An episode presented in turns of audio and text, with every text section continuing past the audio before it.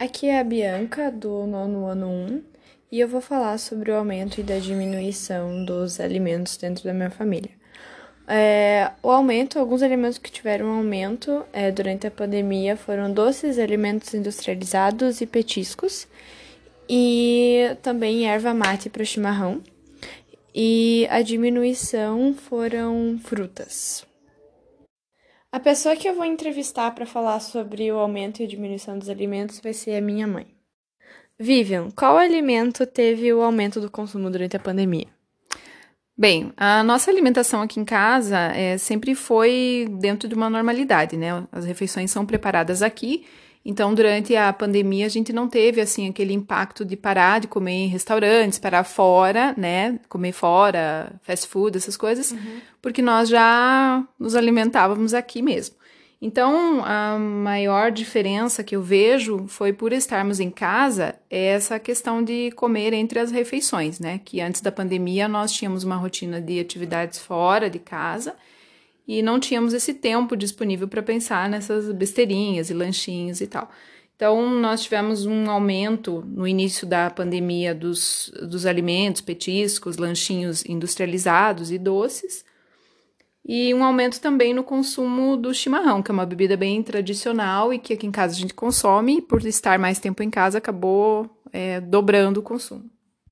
É porque houve o aumento desses alimentos.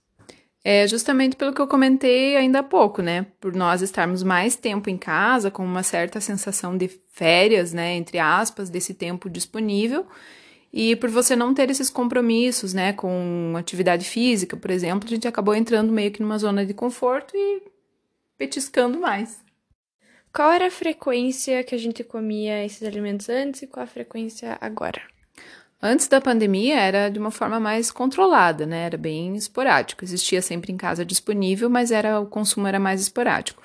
Aí no começo da pandemia nós consumimos bem mais. E hoje, como a pandemia se prolongou, hoje nós estamos com um consumo mais consciente com relação aos doces e salgadinhos.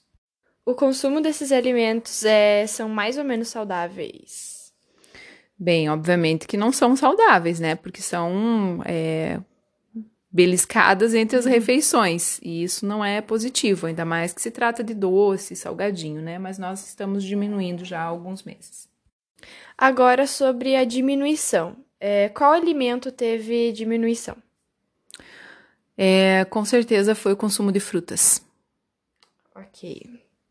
Por que teve a diminuição desse alimento? Bem, primeiro, pelo que eu falei, né, antes, que acabamos consumindo mais doces e salgadinhos e diminuiu o consumo de frutas, né? Obviamente, a gente acabou consumindo a mesma quantidade de alimentos, só que o alimento diferente do que era consumido antes. É, então, agora a gente está tentando consumir mais frutas e diminuir ah, o consumo de doces e industrializados. É, qual era a frequência do consumo antes e agora? Em média, aqui em casa, era um consumo de três ou quatro porções de frutas é, por dia, né? E isso caiu para quase zero. E agora nós estamos retomando, né? Eu vejo que tem alguns, alguns motivos por isso, né? No inverno, normalmente nós consumimos menos fruta. E agora, com a chegada do verão, né, mais próxima, aí a gente acaba consumindo mais frutas e também a gente está retomando aos poucos a prática da atividade física e parece que é uma coisa que acaba puxando a outra, né? A gente tem mais vontade de consumir frutas.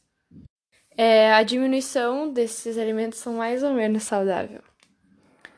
Com certeza é muito menos saudável, né? Então, por isso que agora a nossa meta aqui em casa é aumentar o consumo de frutas, né? Tenho comprado já frutas diferentes para ver se é, desperta essa vontade do consumo de frutas. Então, muito obrigada pela sua participação. Obrigada. Por nada, sempre estou disponível. obrigada. Tchau.